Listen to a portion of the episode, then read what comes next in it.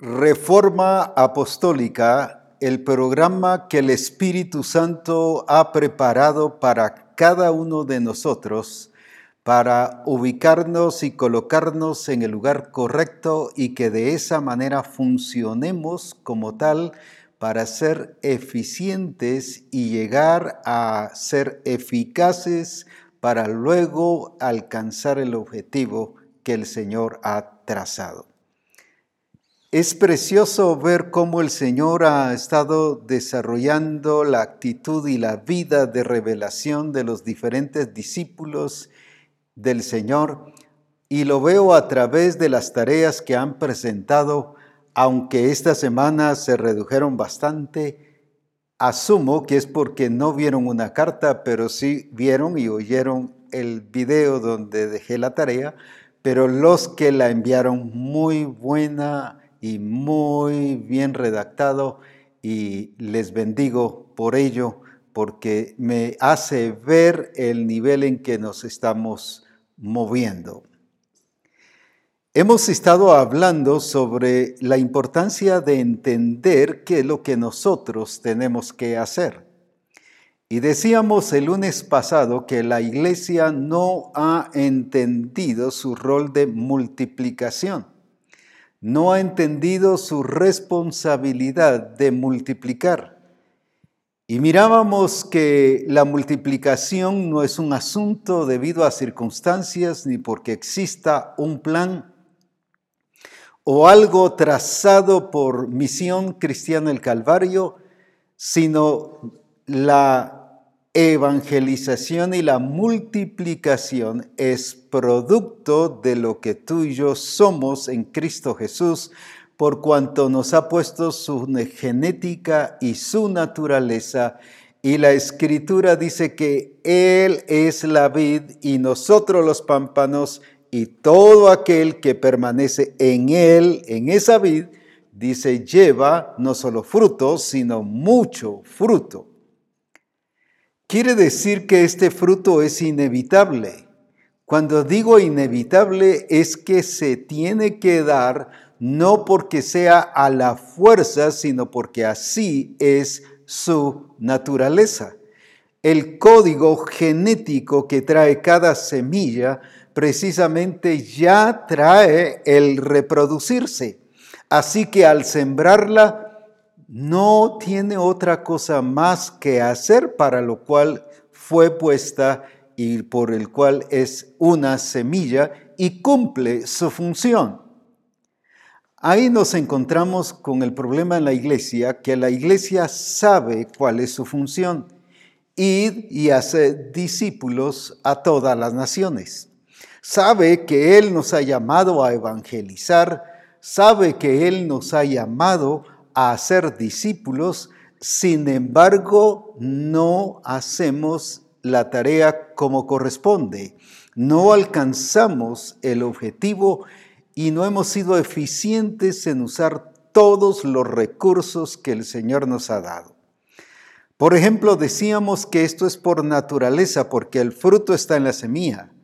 El fruto está en la simiente que ha sido puesta en ti y en mí. Así que el fruto no depende de cómo está la situación del país, y aquí en este país son muchos eh, idólatras o hay muchos espiritistas en este lugar o que todos son ateos, no importa de eso, es el fruto que yo tengo dentro el que voy a dar. Por eso explicábamos que la, sabemos que en una naranja cuántas semillas hay, pero en una semilla no sabemos cuántas naranjas hay.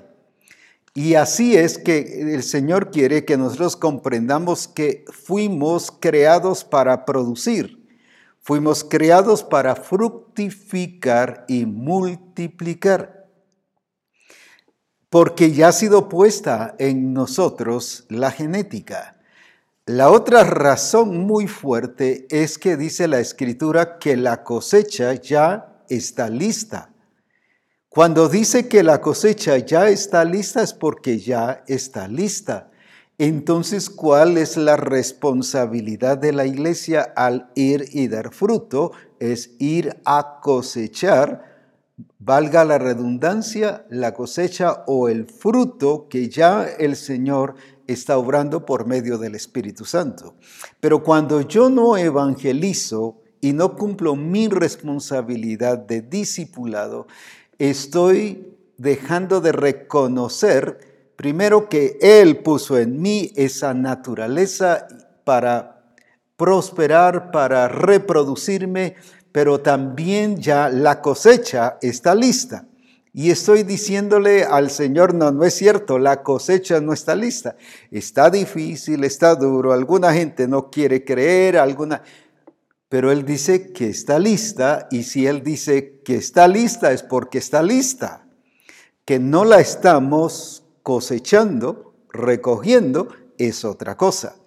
Ahí es donde hemos dicho que la iglesia no ha entendido los recursos que Dios nos ha dado y no los ha puesto en práctica, porque si los pusiéramos en práctica, estaríamos viendo que todos esos versículos de la palabra que la escritura dice que es viva y eficaz, la palabra es viva y eficaz, en otras palabras, no hay mentira, sino es realidad y sí produce el fruto para lo cual ha sido enviada, que nosotros podamos tener esa experiencia de esa realidad en Cristo Jesús. Ahora la iglesia notamos entonces cómo empezó a crecer. El libro de Hechos es la narración, es la explicación de los hechos, no de los apóstoles, sino de la iglesia. Aunque en muchas Biblias dice hechos de los apóstoles, sin embargo encontramos que es la vida de la iglesia, porque dice que el número de los discípulos se multiplicaba. El número de los discípulos crecía y se multiplicaba, pero luego llega Felipe a Samaria y toda una ciudad reconoce a Jesucristo. Luego encontramos un Bernabé que llega a Antioquía producto de una evangelización o de hermanos que ya se habían entregado al Señor, entonces vemos cómo empieza a formarse la vida de una iglesia productiva, una iglesia que entiende su función. Y esa iglesia no solo eh, produce hermanos que permanecen en la fe, sino produce gente que es productiva, hace de cada discípulo un productor, hace de cada discípulo no solo alguien que entienda, que sepa, sino que vive esa realidad. A eso se debe que esa iglesia llegó a tener hasta ministerios, apóstoles, profetas, maestros. Encontramos un Saulo y un Bernabé que salen de allí a predicar. ¿Y cómo se extiende la iglesia de Antioquía?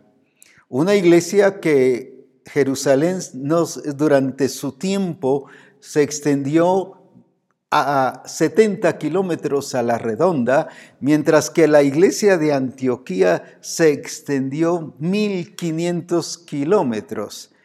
Imagínense la diferencia de su accionar pero no solo en extenderse en relación a distancia, sino cuántas iglesias fueron levantadas producto de lo que Dios hizo en la iglesia de Antioquía, porque después se levanta la iglesia de Tesalónica y es una iglesia que también imita lo que Pablo está haciendo imita no en el sentido de solo ser un imitador, sino está aprendiendo, está viendo y está oyendo lo que Pablo está haciendo y eso mismo hacen ellos.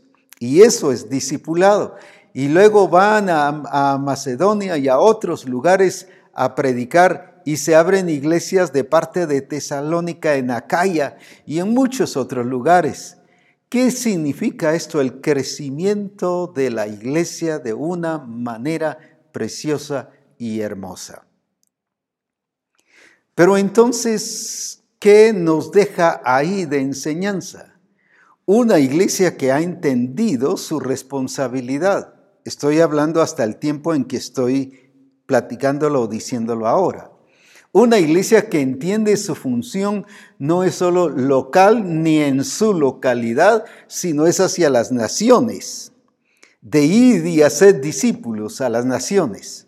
No es una iglesia como la de Jerusalén que se encerró en parte en Jerusalén y no se extendió hacia lo que el Señor les había dicho, que me seréis testigos cuando venga sobre vosotros el Espíritu Santo y, habla de ir a, Jerusalén, Judea, Samaria y hasta lo último.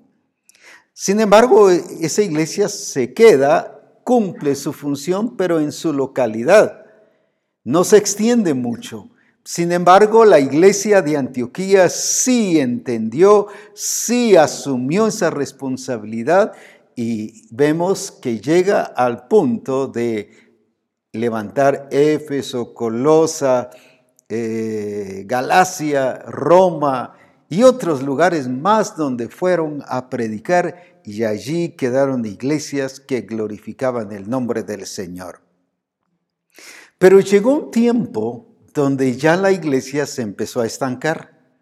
Llegó la iglesia, ah, ah, llegó un tiempo donde ya la iglesia ya no siguió produciendo porque el discipulado ya no llegó a ser el mismo. Un discipulado de enseñar esas verdades del reino y vivir bajo esa verdad del reino, aplicando las reglas del reino, pero también viviendo en transformación. Sin embargo, en el tiempo, eh, las circunstancias afectaron y dañaron la iglesia y pusieron a una iglesia paralizada en su producción, en su reproducción. Y ahí es donde hoy quiero precisamente trabajar un punto muy importante, porque ¿qué fue lo que produjo de una iglesia muy productiva a una iglesia después muy pasiva y dejó de producir? Este punto es muy importante porque es lo que nos está sucediendo en muchos casos y estamos permitiendo que algunas circunstancias vengan, nos afecten y nos dañen y se involucren estrategias, estratagemas de hombres, como dice la escritura, que utilizan con astucia para engañar y parar el crecimiento, el desarrollo de la iglesia. Recuerde que la trampa del enemigo siempre es parar la multiplicación de la iglesia. Solo lo digo así.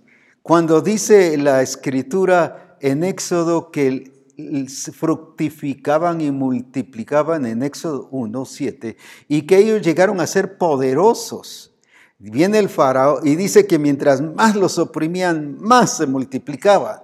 Y el faraón entonces se pone eh, eh, aquí decimos en el avispero, reunió a toda su, su gabinete y empieza a estudiar cómo podemos afectar y que ya no se multiplique.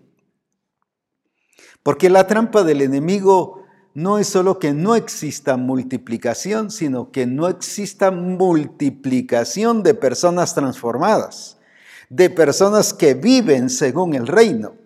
Ahora multiplicación la deja que haya y que exista y que suceda. ¿Por qué? Porque entonces la iglesia está viviendo de esa apariencia que sí está haciendo, pero no está alcanzando el, objetivo porque no está produciendo discípulos que se convierten en productores y de el establecimiento del reino de Dios aquí en la tierra. Veamos entonces por qué esta iglesia se detuvo, por qué esta iglesia se paralizó en su crecimiento. Vamos aquí al libro de, de Hechos, capítulo 20, y vamos a leer cómo Pablo les advirtió a la iglesia. O sea, no fue algo que agarró a, a la iglesia distraída, viene y le habla en Mileto, había llamado a los ancianos que estaban en, en Éfeso y había reunido como una reunión, voy a decir así, de distrito, eh, ahí en Mileto, y empieza a reunirles y a advertirles lo que iba a pasar. Veamos qué es lo que dice allí entonces, cuál es la advertencia del apóstol Pablo. Porque yo sé que después de mi partida, entrarán en medio de vosotros lobos rapaces que no perdonarán al rebaño, y de vosotros mismos se levantarán hombres que hablen cosas perversas para arrastrar tras sí a los discípulos. Vuelvo a leer, porque yo sé que después de mi partida entrarán, no que se acercarán, entrarán en medio de vosotros, o sea, aparte se iban a infiltrar en la iglesia, en medio de vosotros, lobos rapaces que no perdonarán al rebaño, y de vosotros mismos se levantarán hombres que hablen cosas perversas para arrastrar tras sí no a los impíos, sino a los discípulos. Ahora, cuando dice para arrastrar así a los discípulos, está hablando de la iglesia. Y viene Pablo y les dice, van a entrar lobos rapaces que no van a perdonar nada, que no les va a importar que afecte, que estén dañando. Y sí, los hermanos de Éfeso y de todas las demás iglesias pues escucharon esto esa advertencia de Pablo, eso les va a pasar. Sin embargo, esta iglesia, todas esas iglesias sí lo escucharon, sí lo supieron, pero no tomaron las medidas pertinentes. Pensaron que eso no se va a dar, es que nosotros tenemos la sangre de Cristo, tenemos el poder de Cristo, eso yo solo lo estoy asumiendo, y tenemos la vida de Cristo, como muchos hermanos hoy podrían decir, si nosotros tenemos al Señor con nosotros, tenemos al Espíritu Santo, eso nunca va a pasar en medio de nosotros. Sin embargo, veamos entonces cuál fue la actitud de la iglesia. Una actitud que lo vio todo normal. No, no, si aquí todo sigue normal, todo sigue bien.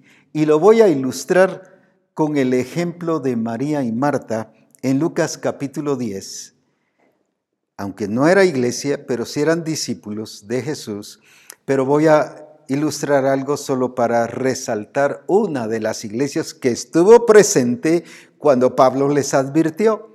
Pero veamos esto de María y Marta. ¿Qué es lo que le dice en este caso eh, Marta a Jesús? Respondiendo Jesús le dijo, Marta, Marta, afanada y turbada estás con muchas cosas, pero solo una cosa es necesaria, y María ha escogido la buena parte, la cual no le será quitada. Veamos cómo trabajó Marta, veamos su astucia, y esta es la astucia con que llega la gente. Y discípulo, conocedora de Jesús, amiga de Jesús, que oía las predicaciones y las verdades de Jesús, pero mire cómo empezó a trabajar. Jesús, Jesús, no, no te das cuenta que mi hermana no me viene a ayudar. Mire cómo aquí viene la astucia. Dile que me venga a ayudar. Cualquiera por lo menos hubiese sido prudente y decirle, mira, vení y llamarla a escondidas, vení a ayudarme un ratito, así las dos escuchamos al maestro. Sin embargo, quiso utilizar a Jesús, ahí está el punto. Hay gente que te va a querer utilizar y caes en la trampa de sí ceder. Si Jesús le hubiera dicho a María, vaya María, paremos un ratito, luego seguimos, ayúdale a Marta, Jesús le hubiera cedido y esa es la trampa de muchos ministros. Mire, pastor, yo le vengo a decir esto y esto para que usted arregle las cosas y usted le diga a fulano de tal. Dígale que esa persona se lo diga a, a ese fulano de tal. Pero lo está utilizando. Entonces veamos esa astucia, cómo con astucia estaba Marta tratando de hacerle ver a Jesús, no te das cuenta, le dijo, no te das cuenta. ¡Uh, qué tremendo! Y a veces llegan con el pastor o con el apóstol o el profeta, mire, es que no se ha dado cuenta, como para hacerlo sentir que, que algo se ha perdido él. Ahora, la manipulación de cómo trabajó Marta a Jesús. Sin embargo, Jesús se mantuvo firme. ¿Y qué fue lo que le dijo? No, María ha escogido la mejor parte y no le será quitada. Mas tú estás turbada. Pero mire cómo le habló y María y Marta hubiera dicho, no, si yo estoy haciendo lo correcto, si yo te estoy cocinando, es para ti, es preparándote la comida. Según ella estaba haciendo todo bien, todo normal, y ella vio que lo que ella estaba haciendo era normal. Y viene Jesús y le dice, no, no, no, tú estás turbada, estás distraída, tú estás haciendo cosas que, voy a decirlo así ya extendiéndome un poquito, eh, eso lo hubieras preparado antes para estar juntas las dos escuchándome. El hecho de que ahora te agarró el tiempo, como decimos comúnmente, eso no es problema mío. Pero ella, ella creía que estaba en lo normal. Quien no estaba en lo normal, según ella, era María, porque estaba escuchando a Jesús. Y Jesús aclara, no, ella escogió la mejor parte. Eso fue lo que pensó la iglesia de Éfeso en Apocalipsis 2, cuando el Señor dice, yo conozco tus obras, tu arduo trabajo, tu arduo trabajo, que todo lo haces por amor a mi nombre. Y esa iglesia de Éfeso creyó que estaba en lo normal, creyó que todo era normal. Y el problema es cuando yo creo que todo es normal. Ahora, qué importante es esto, porque entonces, ¿qué, ¿qué, es lo que nosotros tenemos que hacer? Viene el Señor y que les dice a la, a la iglesia de Éfeso, has dejado tu primer amor. Ellos no habían reaccionado sobre eso. Según ellos estaban bien, todo estaba normal, porque según ellos todo estaba funcionando por su mucho activismo. Tu arduo trabajo ellos tenían mucha importancia en el arduo trabajo que en ser eficientes, eficaces, llegar al punto exacto de lo que tenían que hacer. Ahora, aquí está el problema cuando todo lo vemos normal y, explico esto porque sí eh, fue una voz de alarma en estos días al platicar con un discipulador de uno de los departamentos de aquí de Guatemala, viene y le digo y me dice, pues me expuso lo que él quería platicar conmigo y luego le digo, ¿y qué tal? ¿Cómo estás? Muy bien. ¿Tu familia? ¿Cómo estás? Y le había enviado parte de una orientación sobre una agenda 2030, sobre lo que están preparando en la ONU y en la OEA y en diferentes lugares. Y él me dice, recibí tu, mensaje, y, y, pero no te asustes, eso no va a pasar. No lo van a lograr, escuche esto, no lo van a lograr. No, eso no, recuerda que tenemos el poder de Cristo y tenemos la sangre de Cristo y tenemos aquí allá. Eso no lo van a lograr. Apóstol Abraham, gracias por la información, pero quise llamarte para que no te alarmes vamos a salir avantes. Muy bien, le dije, veamos la realidad. ¿Cómo está tu familia? Ahí está el punto. Ah, muy bien, gracias a Dios. Ahí a uno sí le agarró la, esto de la pandemia, pero ya le pasó y mire, todos estamos bien. No, no, yo no te pregunté de eso, sino cómo está tu familia sobre lo que estamos hablando. Ah, bueno, me dijo, tengo un hijo que, que ha estudiado en la universidad y está estudiando en la universidad y ese no llega a los servicios. Mira, ahí le han metido algunas ideas ateas porque él a veces me debate mucho de lo que yo predico. Ajá. Y tienes la sangre de Cristo, tienes el poder de Cristo, pero el sistema está ganando tu familia. ¿Y cómo está el resto? Ah, los otros dos, pues como le siguen el ejemplo al grande, entonces no. ¿Y la esposa cómo está? Pues ella va de vez en cuando al grupo, no me apoya tanto, sino apoya a sus hijos y por estar con sus hijos, pues casi no, no me apoyan ni en el grupo ni va casi a la iglesia. Y le dije, tú estás viendo las cosas normales cuando el sistema está ganando tu familia. Cuando el sistema está envolviendo, ya tu hijo, como dices, tiene ideas ateas y definitivamente se está poniendo en contra, eh, el hijo y tú están en contra, el sistema te está ganando, pero has creído que todo está bien. Y esa es la idea de mucha iglesia que cree que está bien, pero si analizamos la familia, la familia está en crisis. Están viviendo conformados al mundo, conformados al sistema. El esposo está actuando como un esposo de acuerdo al sistema. La esposa está actuando de acuerdo al sistema. Entonces ahí está el problema, las finanzas, ¿cómo están sus finanzas? Ah, iguales que todo, pero es normal, porque ahorita la situación económica está mal. Y ahí es donde está el punto que vemos que es normal. Marta, por ver que estaba normal, Jesús le dijo, afanada y turbada estás. La iglesia de Éfeso que, di, que escuchó la advertencia de Pablo no se dio cuenta cómo entraron esos lobos rapaces, porque solo lo menciono de un pasaje que hemos utilizado aquí mucho. Pablo le dice a Timoteo, te dejé en Éfeso para que corrijas y pares a aquellos que están enseñando doctrina diferente.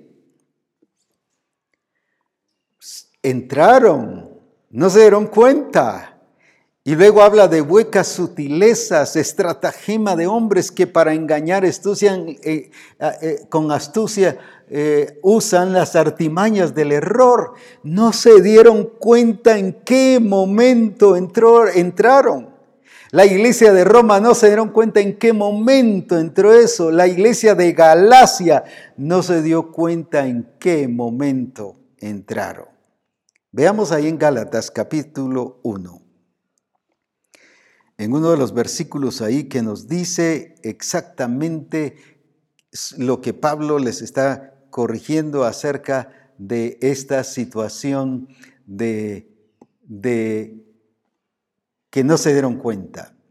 Estoy maravillado de que tan pronto os hayáis alejado del que os llamó por la gracia de Cristo para seguir un evangelio diferente no que haya otros, sino que haya algunos que os perturban y quieren pervertir el Evangelio de Cristo.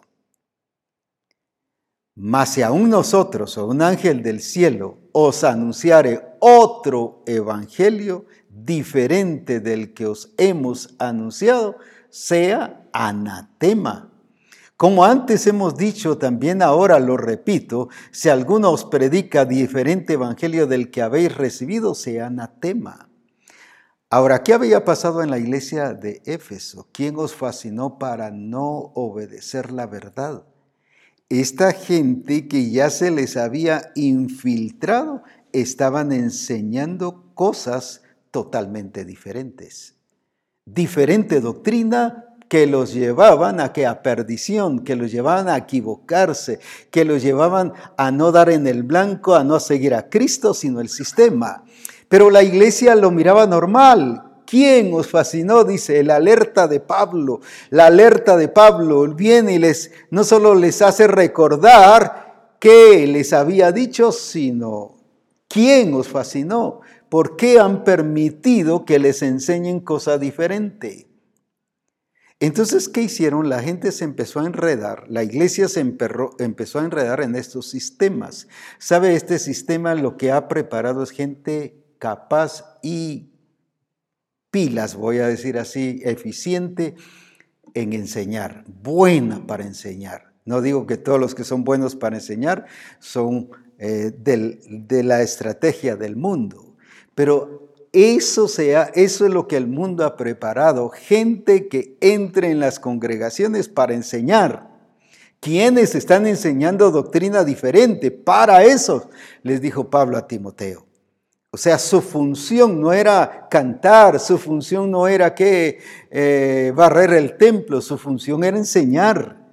Por eso es que debemos de ser muy cuidadosos con el discipulado, pero también muy responsables con un discipulado transformador, con un discipulado del reino que sí dé como resultado fruto, pero fruto de acuerdo a la genética y al ADN de nuestro Señor Jesucristo.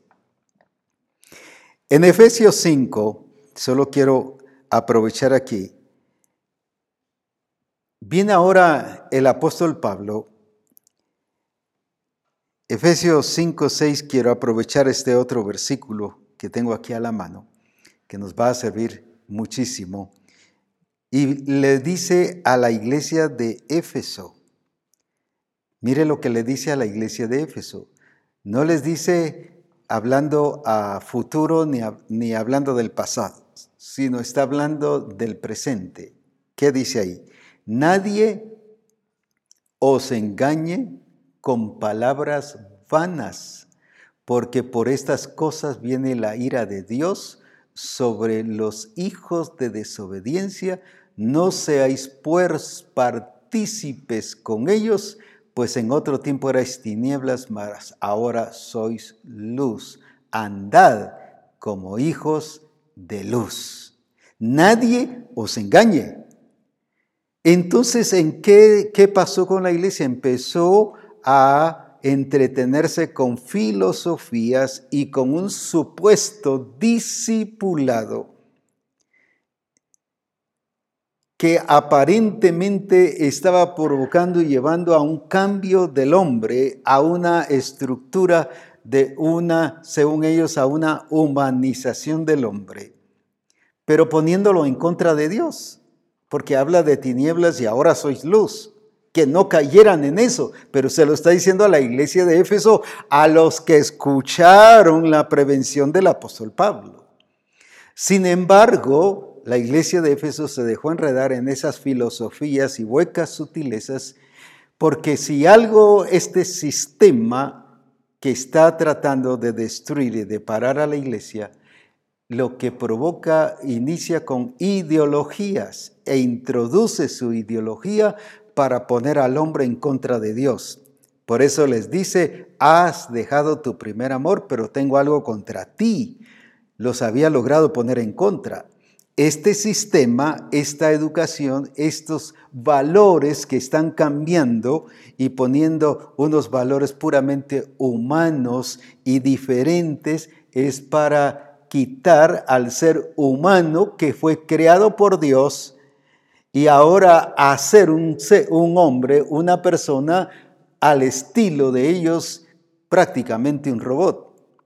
Entonces ahí es donde tenemos que tener cuidado y la iglesia no previno eso. Pensó que todo era normal, pensó que todo estaba bien, aquí todo está caminando bien, hay mucho trabajo, todos están activando, mire, y hay grupos de discipulado, pero no habían caído que eran discipulados de diferente doctrina.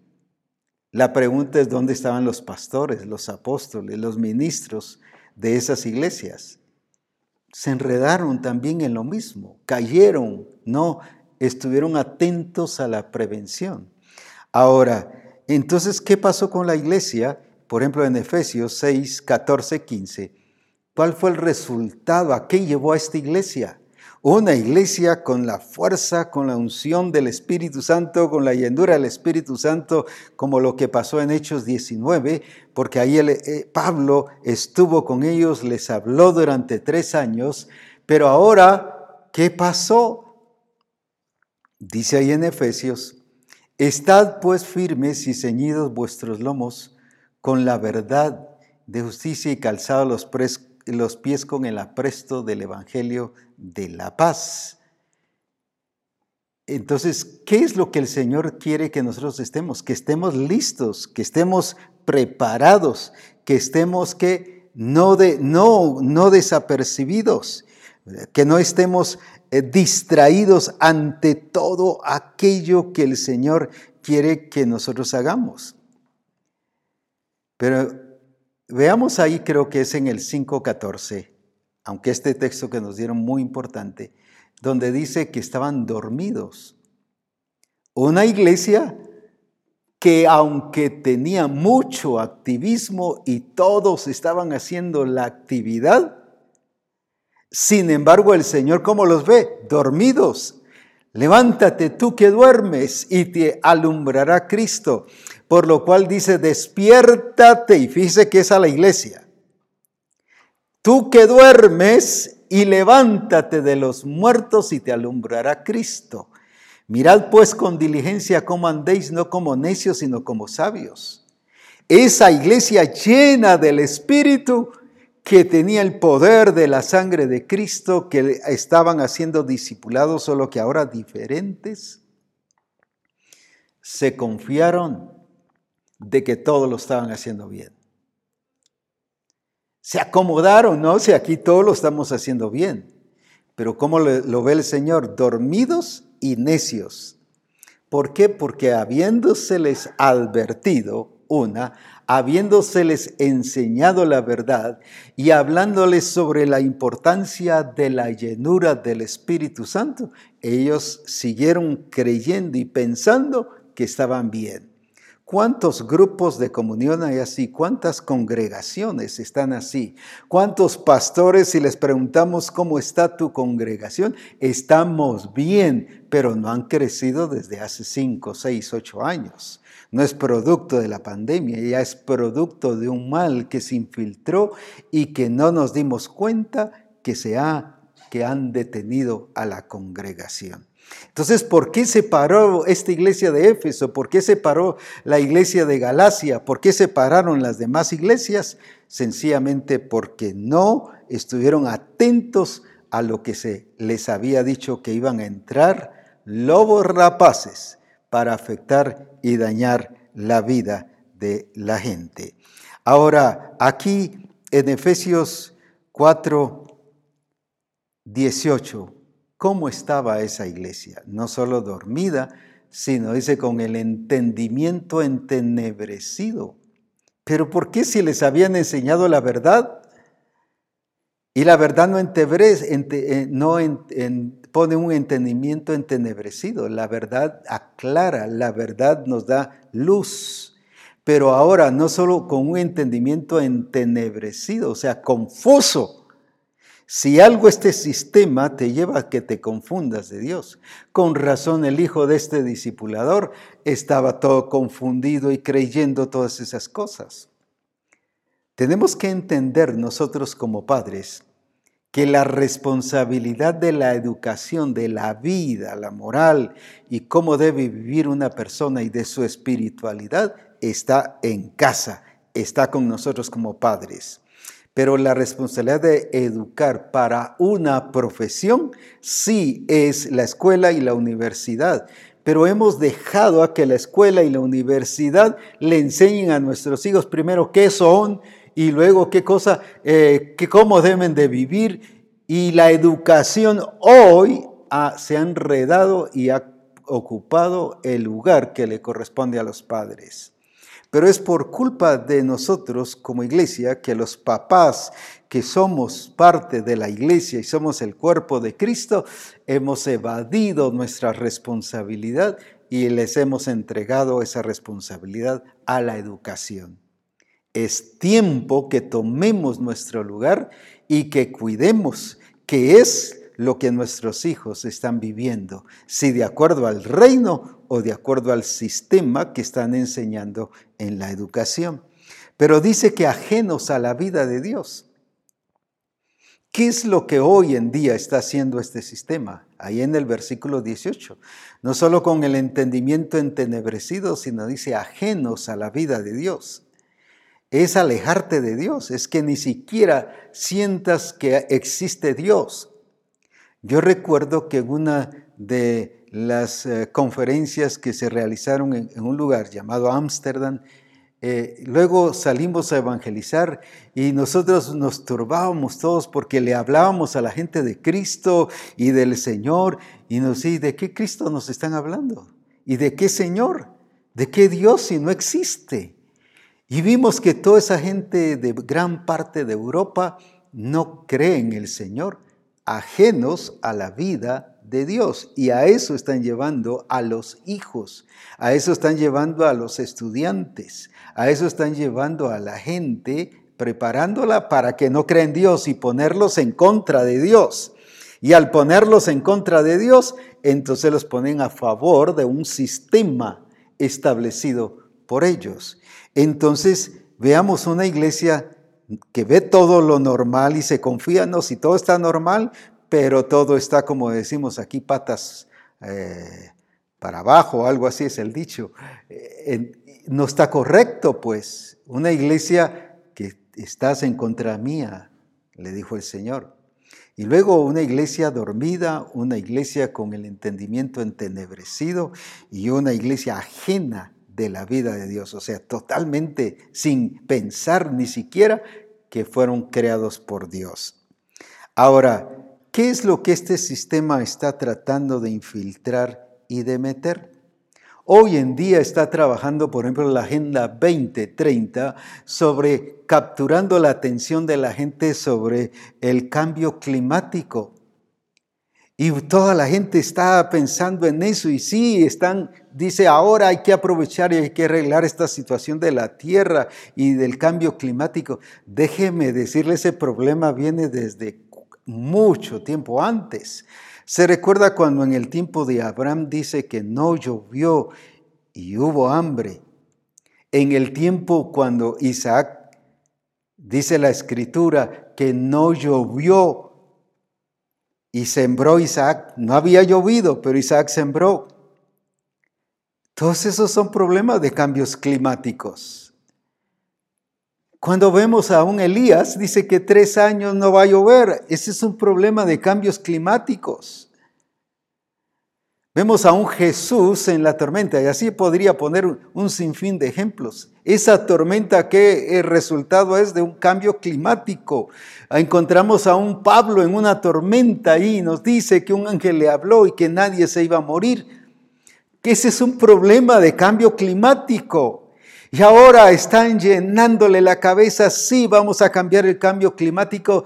Déjeme decirle, no son las Naciones Unidas ni la OMS lo que tiene que ver con salud a nivel mundial, ni la OEA, ni nadie, ni ningún eh, gobierno tiene en sus manos el cambio climático, sabe en quién está en el Señor y es a través de los hijos de Dios, porque dice la escritura que los hijos de Dios están anhelando ardientemente la liberación de los hijos de Dios, la liberación gloriosa de los hijos de Dios.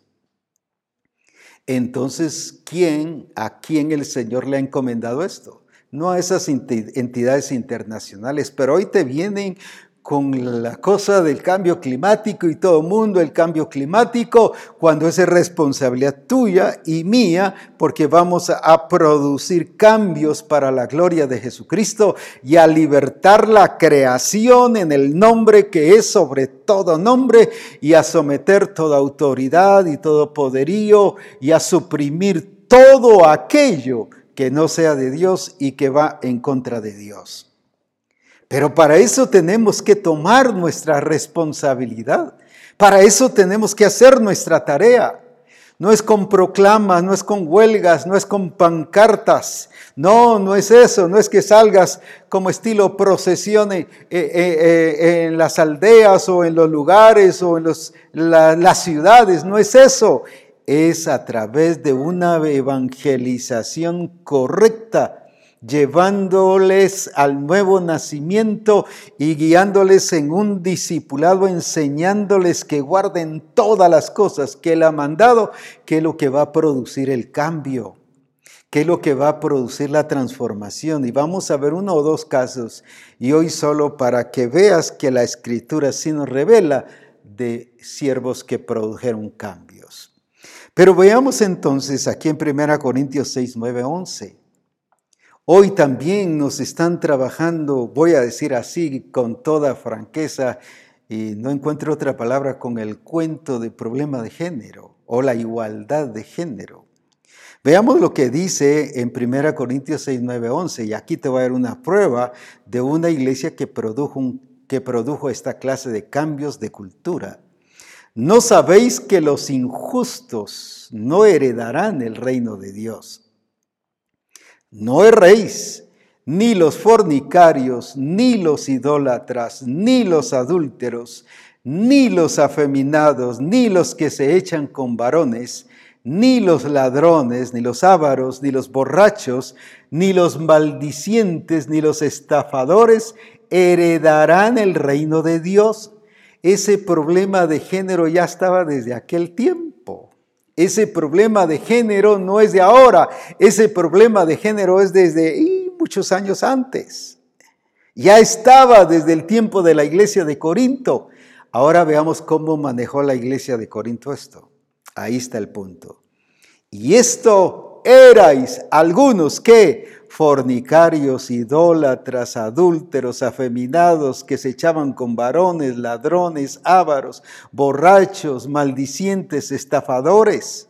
Y esto erais, erais, ya no lo eran mas ya habéis sido lavados, mas ya habéis sido santificados, ya habéis sido justificados en el nombre del Señor Jesús y por el Espíritu del Señor. O sea, una iglesia que llevó a esta gente a un cambio y a transformación.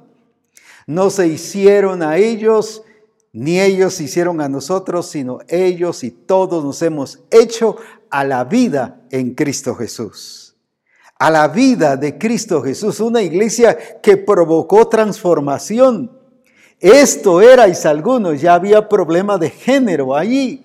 Pero ¿qué hizo la iglesia? No se puso a predicar en contra, no se puso a hablar de los gobiernos, no, se puso a enseñar lo que ahí nos dice que pasó. Volvamos a ver la parte final especialmente, mas ya sois lavados, mas ya sois justificados, mas ya sois eh, santificados, empezaron a hablar de la transformación. Que todo ser humano necesita transformación. Que todo ser humano necesita transformación. Ese punto es muy importante. Iglesias que provoquen transformación y que se diga, esto era, pero ahora ya no lo es. Y no lo es solo por una estrategia humana, sino que ahora no lo es por una obra del Espíritu Santo y por una iglesia que cumple su responsabilidad de llevarlos a un nuevo nacimiento porque habla de justificados, lavados, santificados. Una iglesia que estaba llevando en ese momento un mensaje de transformación esa falta de ese discipulado del reino de Dios y un discipulado de transformación es lo que ha hecho que estas personas no se conviertan ni se entreguen a Jesucristo. Porque no es una iglesia solo para que se congreguen, es una iglesia para que todo el país, la nación y las naciones sean transformadas por el poder de Jesucristo.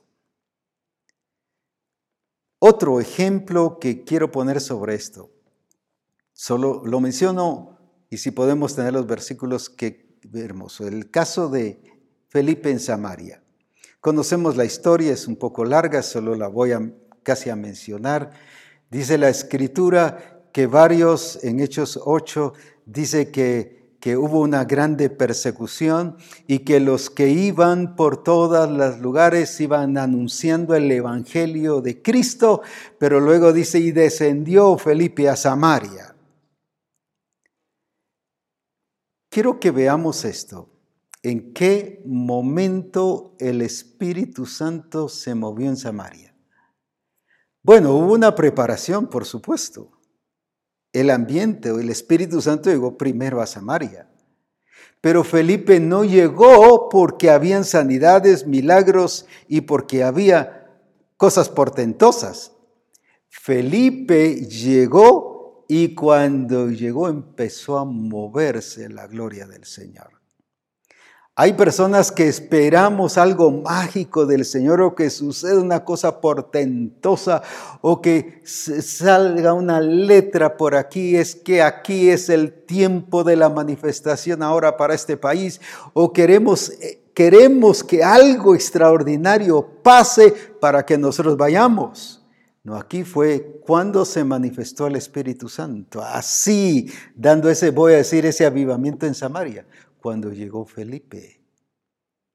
Entonces, ¿cuándo es cuando el Señor va a manifestar su gloria y va a cumplir su palabra? No cuando toda la iglesia vea primero milagros y maravillas portentosas, entonces sí vamos a ir a predicar. No, cuando la iglesia vaya y cumpla su función, es entonces donde el Señor va a ser realidad. Lo explico de esta manera. Cristo vino a hacer realidad el plan y el diseño del, del Padre. Pero esa redención no fue hecha, o Cristo no vino porque la redención se estuviese dando. Cristo vino a hacer la redención. Y el Padre se manifestó en Cristo porque Cristo vino. Lo estoy hablando solo así. Porque Cristo vino, el Padre empezó a moverse. Si no hubiera venido Cristo, no hubiese habido redención. A ese punto quiero llegar. Entonces lo que estoy enfatizando es la responsabilidad de la iglesia, que estamos esperando cosas grandiosas y cuando Él se mueva de esa manera, entonces nosotros vamos a llegar porque es seña de que Dios se está moviendo. Es que el Espíritu Santo se está moviendo en toda la tierra, sobre toda la faz de la tierra y mayormente ahora en esta etapa. Entonces, ¿a quién le toca ir y al ir qué va a pasar? Al ir, entonces se va a manifestar la gloria de Dios. Lo explico de esta manera también. ¿Cómo se convirtió Saulo? Cuando Jesús vino, voy a decir así, a él. Y se le hace aparecer. Camino a Damasco, se le aparece Cristo. Yo soy Jesús a quien tú persigues. Él fue el que inició todo. No fue Saulo el que inició todo. Fue Cristo el que inició todo y entonces se produjo la conversión de Saulo. Y después lleno del Espíritu Santo y mire cuán productivo fue Saulo. Pero ¿hasta cuándo? No cuando Saulo, él solito por allá sin ninguna vivencia y realidad de Cristo, hubiera habido una manifestación. Decir, yo recibo a Cristo, yo recibo a Cristo. Primero vino Cristo, se le aparece, hay una intervención de Él y luego es donde viene la conversión. ¿Cómo es que la gente se va a convertir y se va a ver la gloria de Dios? Cuando nosotros como iglesia nos movilicemos, hagamos cumplir lo que dice, id y haced discípulos. Entonces el Señor se va a mover y se va a manifestar. ¿Cuándo sanó al paralítico? Cuando él iba caminando. Y él allí llegó a ese lugar. Ese, ese punto es muy importante. Cuando vamos a ver esa gloria de Dios? No cuando veamos que aparecen rayos y cosas hermosas en el cielo y que la luna se ha convertido en color de sangre y ah, entonces sí es la hora de salir porque hay algo que el Señor nos está dando, una señal. No, si la señal ya la dio, ya vino Cristo, el Espíritu Santo ya nos la dio y ya nos envió. Entonces, ¿cuándo es que va en, en Samaria, cuándo fue que se vio la gloria de Dios? Cuando Felipe llegó. Ahora entonces encontramos este problema de género que la iglesia lo supo manejar. La iglesia de Corinto estoy hablando. Lo supo manejar, no se enredó, ni, ni todos se convirtieron en ladrones, en, en mentirosos, en afeminados, en homosexuales y, y, todos los demás en avaros y cuántas cosas más. No fue que la iglesia se convirtió en, en eso, sino fue un mensaje que producía transformación, y esto erais algunos. Pero el otro problema que veo detuvo también a la iglesia, no solo el que la iglesia viera normal todo, y que la iglesia encontrara problemas de género, como hoy lo estamos encontrando, es aquí en 1 eh, Corintios 14, 32 y 34. un problema de un movimiento feminista exagerado. En el capítulo 7, el apóstol Pablo les dice, pónganles velo a las mujeres porque es señal de autoridad. Pero ahora que dice aquí en, en el capítulo 14, versículo 32 y 34, ese, ese movimiento feminista había llegado a la iglesia, se había infiltrado. Y mire, ¿qué es lo que tiene que hacer Pablo? Muy fuerte, por cierto Qué tremenda la posición de Pablo para corregir ese problema allí, ahí en 1 Corintios 14, 32 y 34. ¿Qué nos dice allí? En el 32 dice, eh, el 34, perdón, vuestras mujeres, escuche cómo Pablo ordena esto, callen en las congregaciones porque no les es permitido hablar, sino que estén sujetas, como la ley también lo dice. Y si quieren aprender algo, pregunten en casa a sus maridos, porque es indecoroso que una mujer hable en la congregación. Ahora mire cómo Pablo tiene que, que detener este desorden. Ahora no es un orden establecido para todas las iglesias sino anularía el versículo que el apóstol Pablo mismo y se lo dijo a la iglesia de Corinto, ahora no hay judío ni griego, sino todos han sido un solo pueblo, lo mismo hombre y mujer, y ahora todos somos una sola creación de Dios en el sentido de su manifestación. Y también ahora no hay, no hay eh, de ninguna otra clase, ni lengua, ni nada, sino ahora no importa qué lengua se hable, sino somos uno en Cristo Jesús. El movimiento de género utiliza este versículo que acabo de mencionar para apoyar de que no hay hombre ni hay mujer. Aquí no está hablando de igualdad, aquí está hablando de unidad, que es muy diferente. Una cosa es ser iguales y otra cosa es ser uno. Y el apóstol Pablo viene y corrige y dice, somos uno en Cristo Jesús. Qué importante es esto. Ahora viene entonces, ¿y qué les dice a las mujeres para corregirlas? Pero ¿por qué? No es que así tenga que pasar en todas las congregaciones. Es porque en esa congregación se había dado más ese movimiento feminista que descontroló, por eso había un desorden en los dones, por eso había desorden incluso en la expresión ministerial. Por eso es que dice, hágase todo decentemente y en orden. Una iglesia con tanto recurso, pero una iglesia que permitió que eh, hubiese un problema de autoridad. ¿En qué sentido? En que se estaba usurpando funciones y de alguna manera no se dieron cuenta cuando entraron estos movimientos a la iglesia. Y tiene que parar Pablo y dice, no hay que parar esto. Ahora, no es que paren a las mujeres, sino Misión Cristiana del Calvario reconoce la función del hombre y la función de la mujer. Y que cómo es que Dios puede utilizar tanto el hombre como a una mujer. Ahora, ¿por qué a veces hay que parar a los hombres? Porque hay desorden. ¿Por qué a veces hay que parar a las mujeres? Porque hay desorden. No se está parando ni al hombre ni a la mujer, sino al desorden. Eso era lo que el apóstol Pablo estaba parando. Y eso es lo que hoy se está moviendo, un movimiento feminista exagerado. La ONU está hablando sobre eso y que hay que establecer. Y ahora se negocia Incluso con las vacunas, les damos tantas vacunas, pero se establece el movimiento feminista en ese país.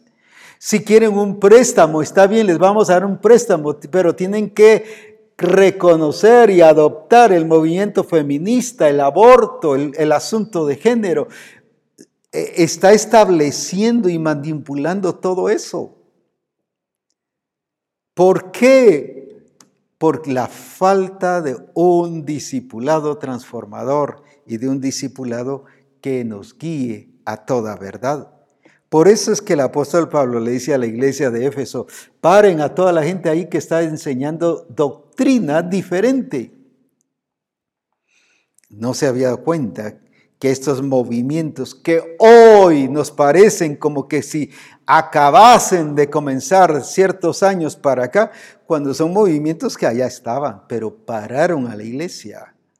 Su crecimiento, su desarrollo y la iglesia se entretuvo en todo esto. No aprendieron de la advertencia que se les había dado. Incluso encontramos conflictos de relación. En 1 Corintios 3:3, cuando dice que vosotros sois niños y sois carnales, porque entre vosotros hay disensiones, ah, porque aún sois carnales, pues habiendo entre vosotros celos, contiendas y disensiones, no sois carnales y andáis como hombres. La iglesia se peleaba, la iglesia había desorden de relación, se reunían para mal. ¿No es eso lo que están haciendo al hablarnos sobre asuntos racismos? sobre ese movimiento racista que es lo que están tratando de poner en contra, unos en contra de otros. Eso es lo que ese movimiento está haciendo. Eso mismo que pasó en la iglesia de Corinto. Se peleaban entre los hermanos, pero no entendieron que era alguien que se había infiltrado y que estaba provocando ese movimiento dentro de la iglesia. Vuelvo y tenían la sangre de Jesús, tenían el poder de Dios, tenían la unción, tenían la revelación, pero por confiarse y esperando una experiencia mágica ahí del Señor, olvidaron su responsabilidad y lo que tenían que hacer. Qué importante es todo esto porque ese desorden familiar, encontramos también ese desorden familiar Efesios 6:4, un conflicto de los papás para educar a sus hijos, que es lo que hoy se da. Y con el supuesto de evitar que los papás castiguen y dañen a sus hijos, es prohibido la corrección.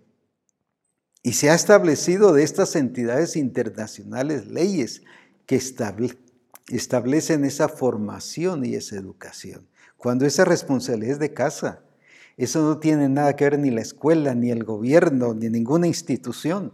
Eso es función y responsabilidad de papá y de mamá. ¿Y qué dice allí? ¿Qué pasa ahí en Efesios?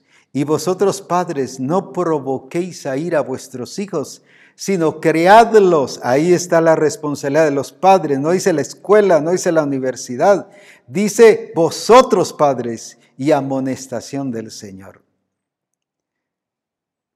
Se recuerda que en el caso de Lee, su sacerdocio fue quitado porque dice que no detuvo, no paró a sus hijos, sino les dio rienda suelta.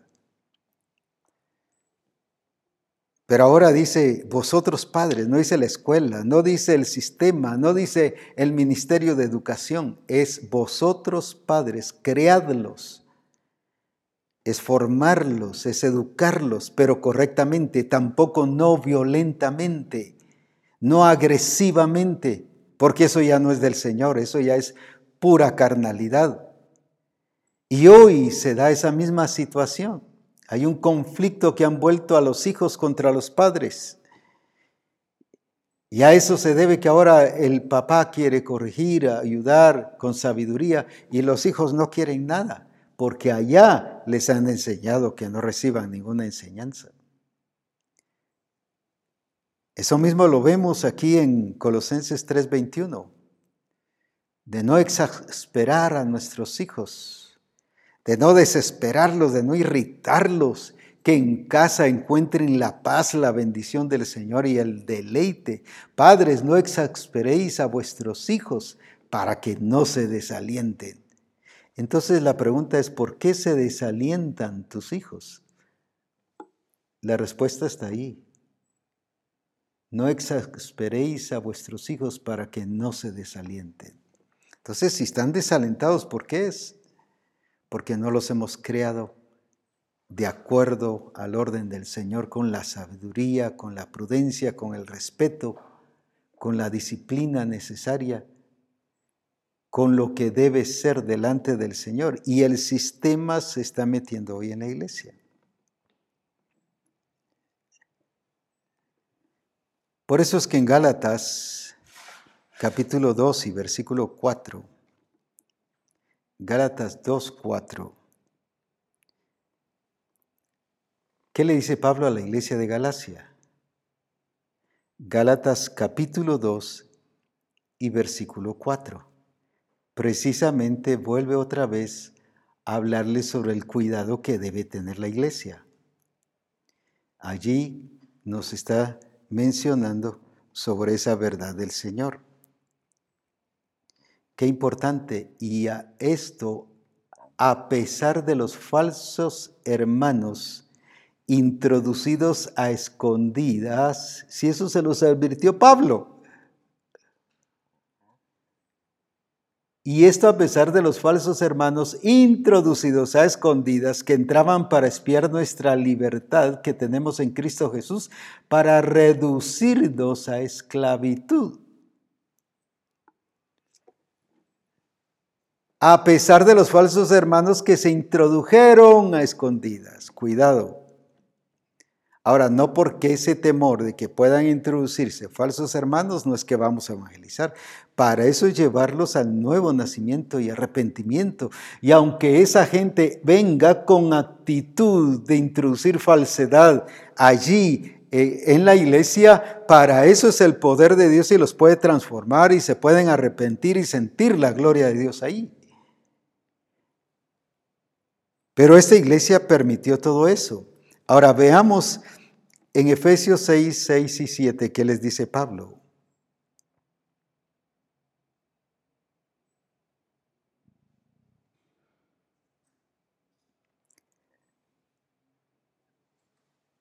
no sirviendo al ojo como los que quieren agradar a los hombres, sino como siervos de Cristo, de corazón haciendo la voluntad de Dios, sirviendo de buena voluntad como al Señor y no a los hombres, pero hay una parte ahí que dice, y nadie os engañe, nadie os engañe, y nadie os engañe. Le dice Pablo a la iglesia de Éfeso, pero si ya estaban engañados, lo leímos hace un ratito, nadie os engañe. Habían sido engañados por las doctrinas falsas habían sido engañados por todas aquellas enseñanzas que de falsos hermanos que se introdujeron. ¿Y quién les dio ingreso a esos falsos hermanos? La falta de sobriedad y de discernimiento de los ministros. Ahí estuvo el punto. No discernieron quién era genuino y quién era falso. Aquí es un llamado a los ministros a que cuidemos el rebaño del Señor y a que velemos con celo de Dios a que todos aquellos que estén sirviendo en la congregación sean personas nacidas de nuevo. No porque yo estoy interpretando que nacieron de nuevo, porque entiendo que nacieron de nuevo a la luz de la palabra. Se introducen, se meten Ahora veamos la advertencia del Señor, qué es lo que Él dice.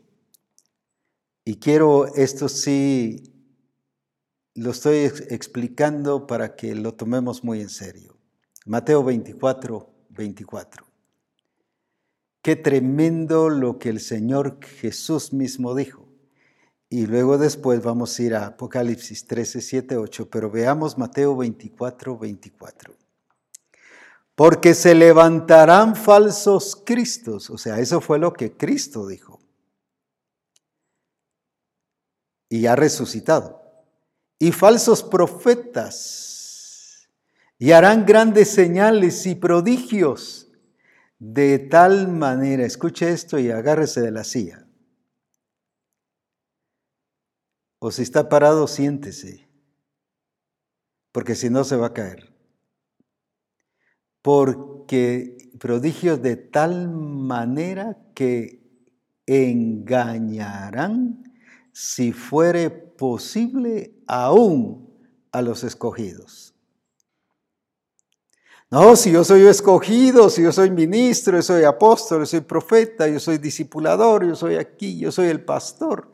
A mí no me van a engañar. Aquí dice que hay que tener cuidado porque se levantarán falsos cristos y falsos profetas con el propósito de engañar, haciendo prodigios y maravillas. No estoy diciendo que todo el que haga prodigios y maravillas es falso, es de Dios y nosotros también hacemos prodigios y maravillas.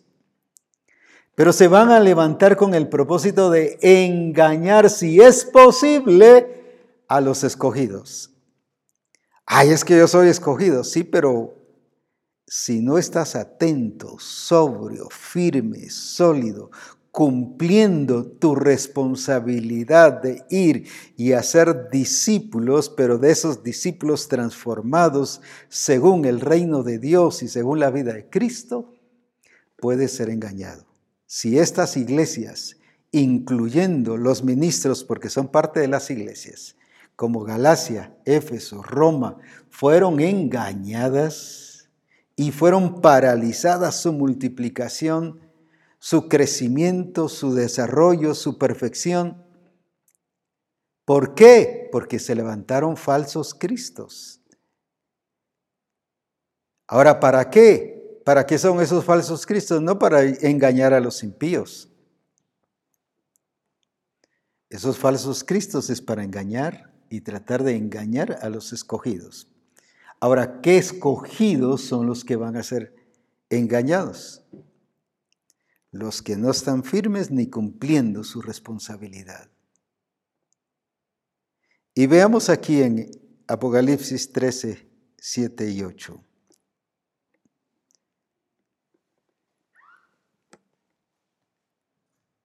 Esto sí nos va a asustar también pero no quiero dejarlos asustados. Quiero que todos nos quedemos arrepentidos y con decisión de hacer lo que el Señor quiere que hagamos. Veamos entonces, ¿qué dice allí? Y se le permitió, está hablando de la bestia. Ah, no, no, no, no, eso no, no, no van a hacer daño a usted. Cuidado. Y se le permitió hacer guerra no dice que se le dio autoridad ni que lo va a lograr, se le permitió. Al estilo Job, que el Señor le dio permiso que fuese tocado Job, pero no toque su alma, su vida. Ahora, y se le permitió a la bestia, porque más adelante está hablando de la bestia, o, sí, más atrás en los versículos anteriores, hacer guerra contra quienes, no contra los inconversos, contra los santos. Y puede, porque es permitido, no es que dice que lo va a lograr, y vencerlos. No, pero es que yo estoy firme. La prueba es que está haciendo cómo está su familia, cómo está usted en sus verdades, en su realidad en Cristo, qué está viviendo la vida del reino.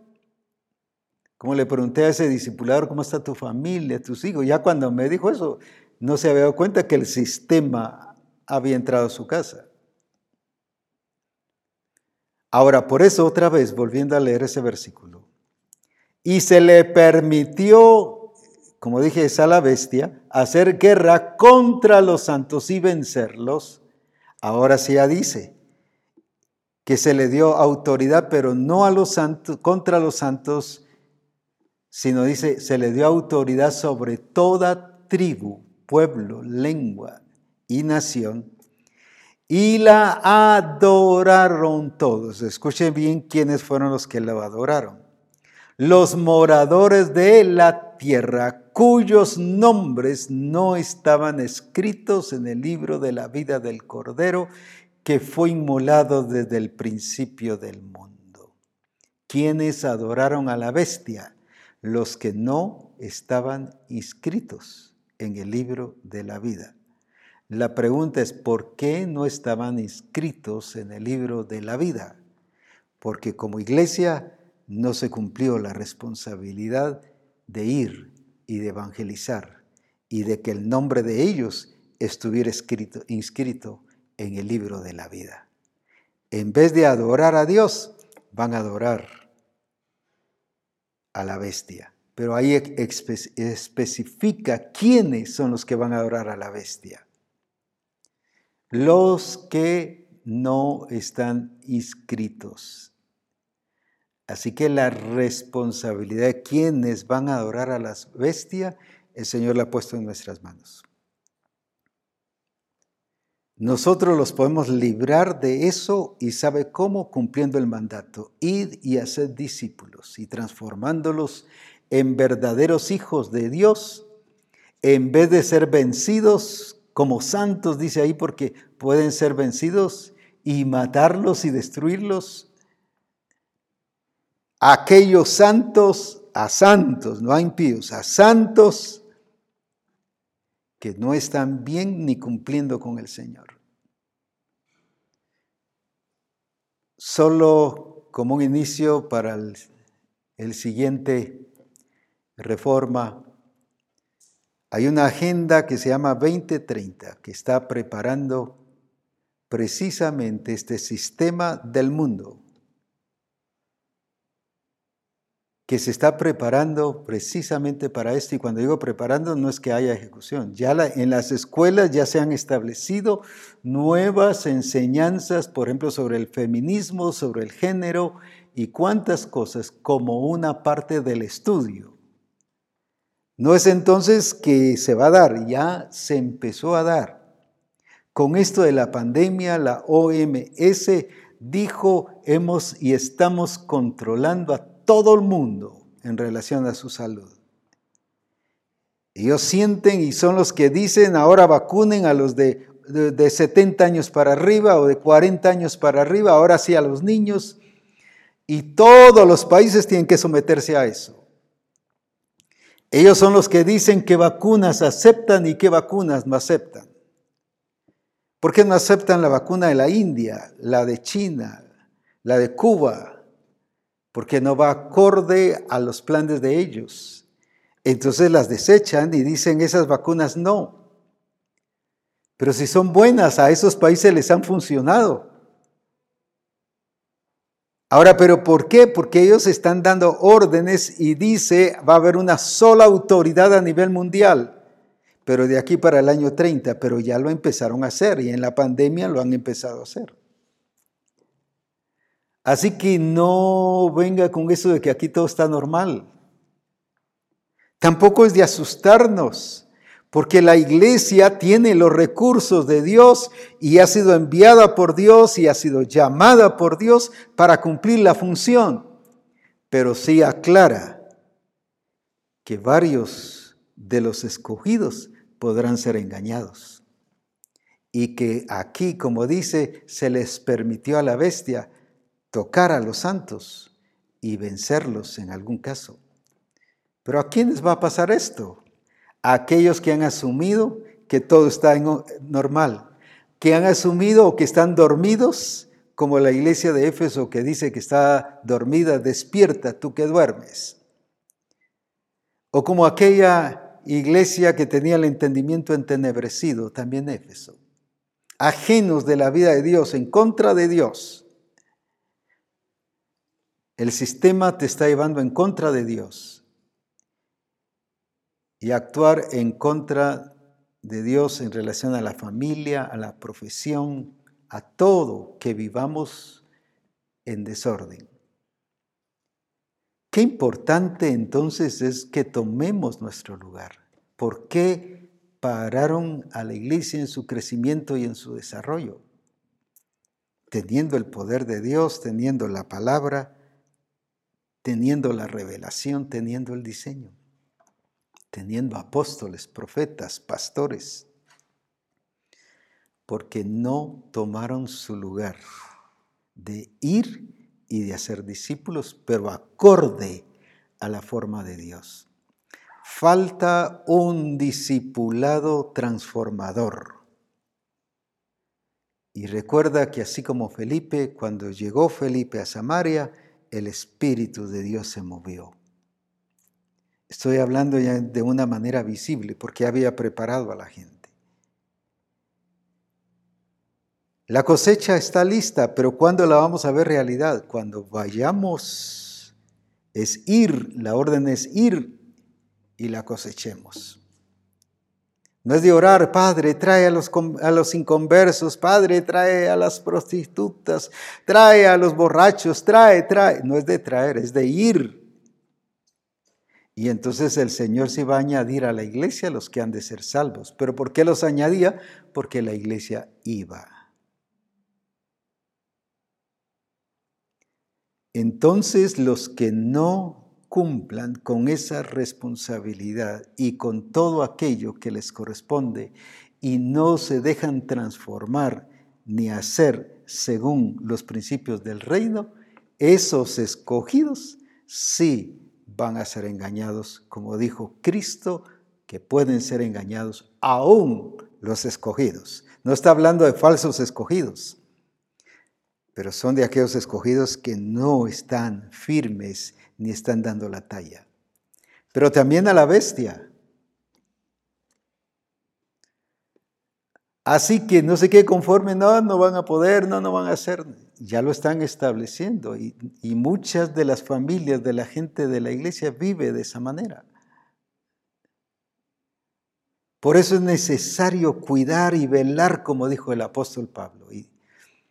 Con sobriedad, que cuidemos y como ministros que tomemos nuestra responsabilidad y de tener la capacidad de discernir a la luz del Espíritu Santo quién es de Dios y quién no es de Dios. Y el que no es de Dios no es sacarlo, sino es llevarlo al arrepentimiento y a nacer de nuevo. Que toda aquella persona que llegue con intención diferente se arrepienta y conozca a Jesucristo como Señor de señores. No que se vaya, no sacarlo, vete de aquí. Esa no es nuestra función, es llevarlo a que se arrepienta. Y esto erais algunos, alabado sea el Señor. Está hablando de que esta clase de gente sí puede cambiar, que el ser humano sí puede ser transformado. Y esto erais algunos. Lo que se le ha metido a, la iglesia no es que ellos no cambian, se vienen y luego se van. ¿Quién te dijo eso? el humanismo y la gente de afuera, el sistema. Pero Dios dice en su palabra, y esto erais algunos. Que así se diga de la iglesia donde está Misión Cristiana del Calvario y de toda iglesia de Jesucristo. Que se diga de la gente, esto erais algunos que entraron como falsos hermanos, pero ahí el toque del Espíritu los agarra y se arrepienten y se convierten. Qué importante es eso. Qué importante es eso lo que el Señor nos está hablando, de cuidar la multiplicación y algunos que no han comenzado es porque muchas de estas cosas ya, les, ya los paralizaron.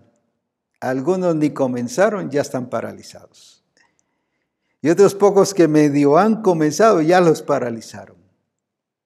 Todas estas cosas que hemos mencionado, que la iglesia se acomodó, no estuvo atenta.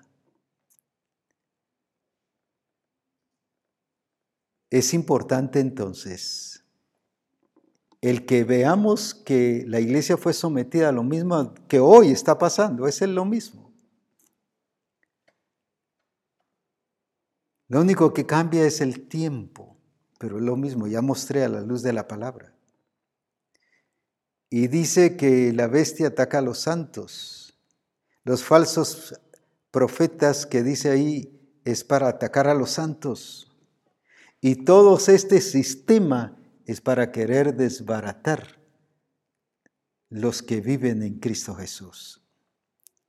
Pero gloria a Dios a aquellos que se afirman y que estamos afirmados en Cristo, cumpliendo nuestra responsabilidad, no permitir que el sueño nos embargue, ni el acomodamiento, ni el que todo está normal nos embargue, sino el tomar nuestra responsabilidad y accionar esos son los que vamos a permanecer.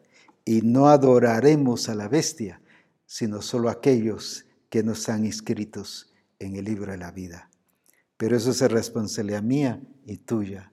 Que no lo hagan, pero ¿cómo? No prohibiéndoles, sino llevándoles a que nazcan de nuevo, como verdaderos hijos de Dios que adoren al único Dios verdadero y a Jesucristo a quien ha enviado. Que el Señor nos bendiga y que esto sirva de no solo de alerta, no solo de prevención, sino de un accionar hacia nuestra responsabilidad. Veamos entonces como tarea para el próximo lunes sobre lo que es un discipulado transformador.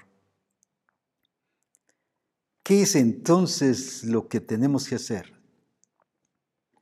Como un discipulado que transforma y que lleva a adorar y a glorificar el nombre del Señor.